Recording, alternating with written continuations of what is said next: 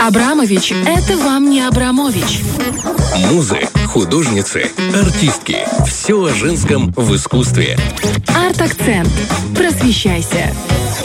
Девочки, очень давно мы с вами не говорили на тему женщин-художниц. Мгм. Вообще, последние разы это были такие известные личности. Это была Юку Сама с Луи Виттоном в контексте моды. Говорили мы с вами как-то о Наталье Гончаровой, художнице, э, жене Ларионова, интересной, о Зинаиде Серебряковой. Но, в принципе, мы очень редко касаемся женщин-художниц. А зря. А зря, кстати, А очень зря. много хороших. Конечно. Мгм. И сегодня мы поговорим о художнице, имя которой 99% наших слушателей точно не знают, но стоит. Зовут ее Элизабет Виже Либрен. Она француженка. Ой, как красиво. Элизабет Виже А Либрен. я просто Лиза Корженко. А, а была э, возможность-то была. Конечно. Шанс был. Вот, Виже Либрен, вот такая фамилия у этой художницы, у нее очень интересная судьба, и она на самом деле была абсолютной звездой э, в свое время. Но, к сожалению, до нас практически информация не дошла. И знаете как, почему-то пиарить женщин-художниц, вообще рассказывать о них с точки зрения вот маркетинга в мире искусства стало популярным только последние пару лет. То есть вот эта феминистическая повестка поднялась наверх, и сразу все вспомнили, «А, как же много было женщин-художниц.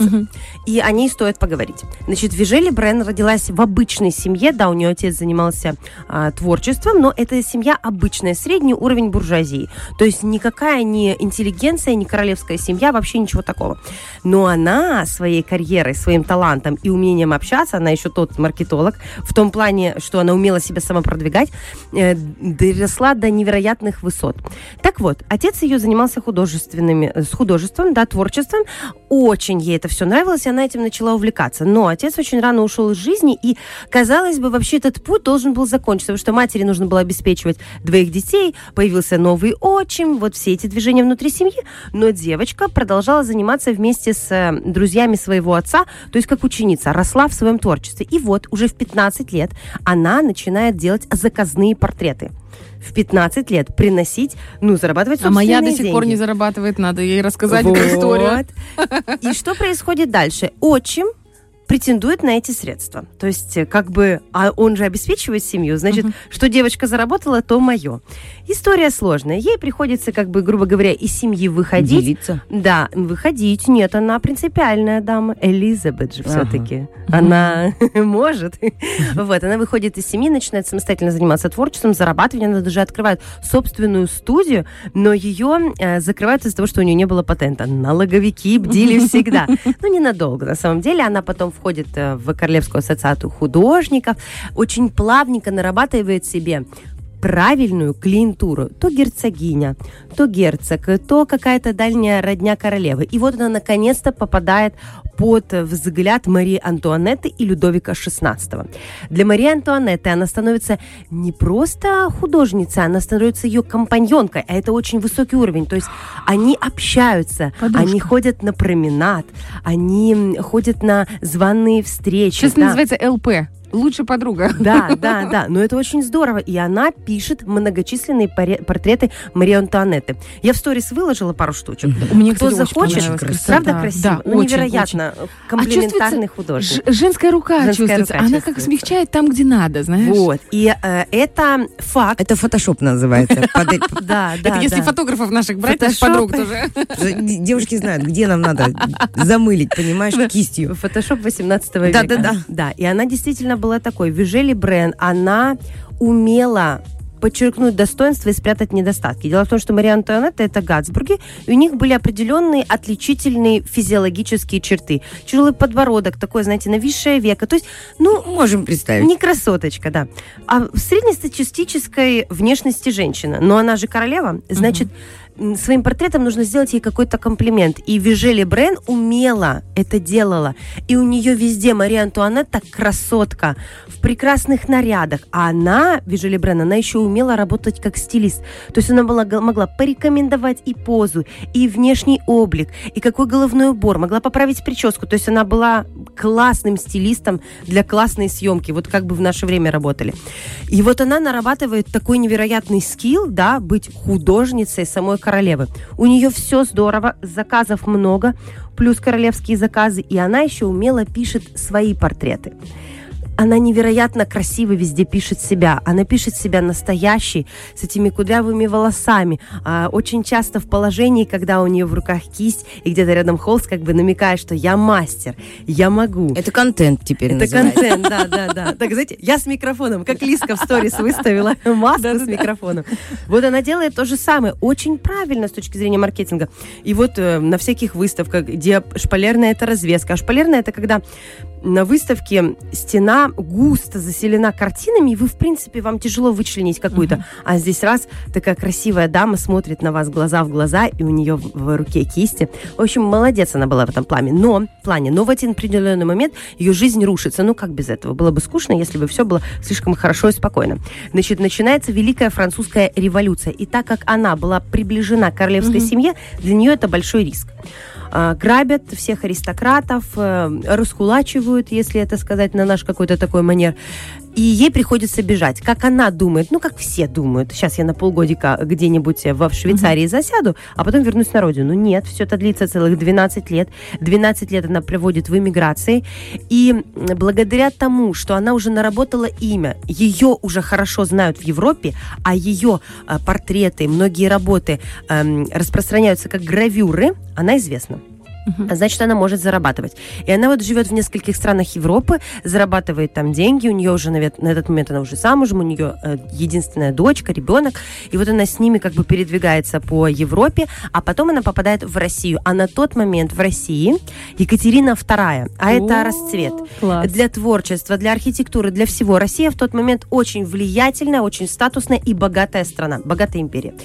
Она попадает в Россию, но уже без мужа. Она приезжает э, сама с ребенком. И тут э, она понимает, что ей нужно заполучить главную заказчицу.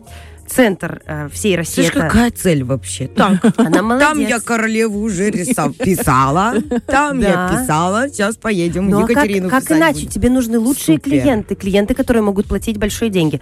А в России в этот момент никто так дорого не платил за искусство, как платили в России. На самом деле, благодаря именно вот этим стечениям обстоятельств, э, в России такое огромное количество произведений европейских мастеров.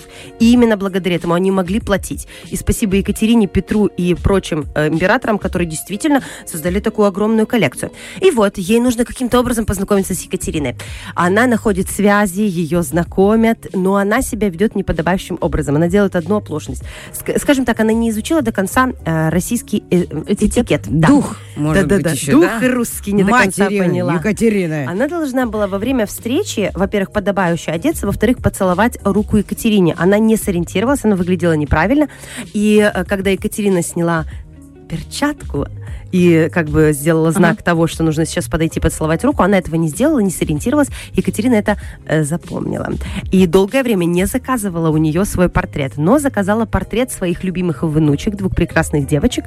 Э, она его написала очень тепло, очень нежно, но портрет Екатерине не понравился. Чтобы вы понимали, что у нее не всегда у Вижели Брен был какой-то легкий путь. С Антуанеттой все быстрее получилось. Значит, э, на портрете ей показалось, что девочки ее написаны слишком фамильярным и легком формате.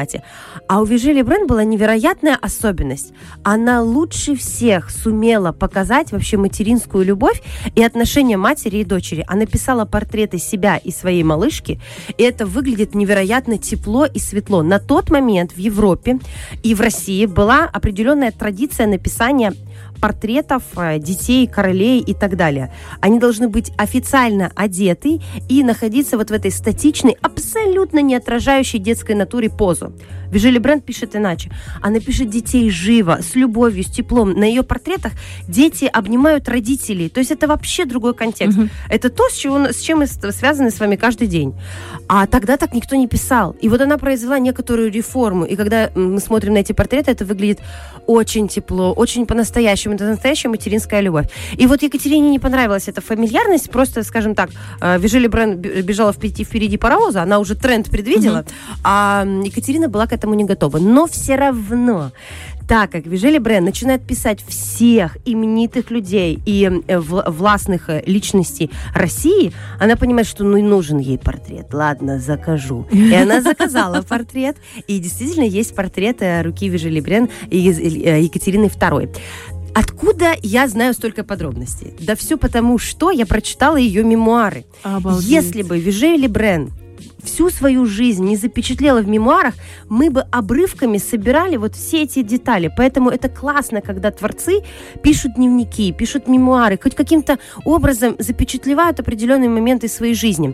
А после того, как э, наконец-то уже произошла большая реформа во Франции. Пришел к власти Наполеон, с которым, на самом деле, отношения у Вижели Брен не задались, и ее позвали на родину, она возвращается и э, пишет портрет его сестры. В общем, у них там тоже была непростая история, и она понимает, что, наверное, творчеством в том плане широком, в котором она занималась, уже не стоит заниматься, а вот стоит вспомнить свою прекрасную жизнь. Плюс у нее еще умирает дочь, у нее, ну, как бы сложные Трагедия, да. обстоятельства, да. судьбы, и она это очень тяжело переживает. И она поддается ностальгии. И именно за счет ностальгических, красивых воспоминаний она продлевает себе жизнь надолго. И она пишет мемуары, ей помогают ее племянники, так как у нее был родной брат, еще были дети. И вот она всю свою жизнь описывает в своих мемуарах. И это невероятно здорово, потому что, конечно же, люди в возрасте, они стараются все плохое забыть и оставить э, в памяти хорошее. только что-то прекрасное.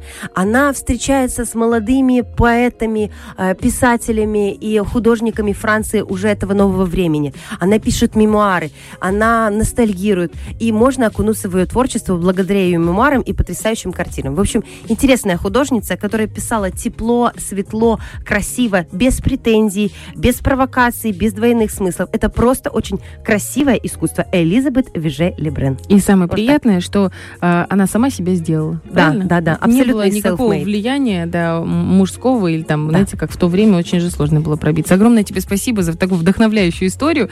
И что, девочки, надо подумывать о мемуарах. Может быть, кто-нибудь когда-нибудь заинтересуется, может быть, даже на нашей... эту тему фильм. Ага. Вот хотя бы, может, внуки наши, правнуки будут знать, как их бабули жили. О, да. Фреш на первом.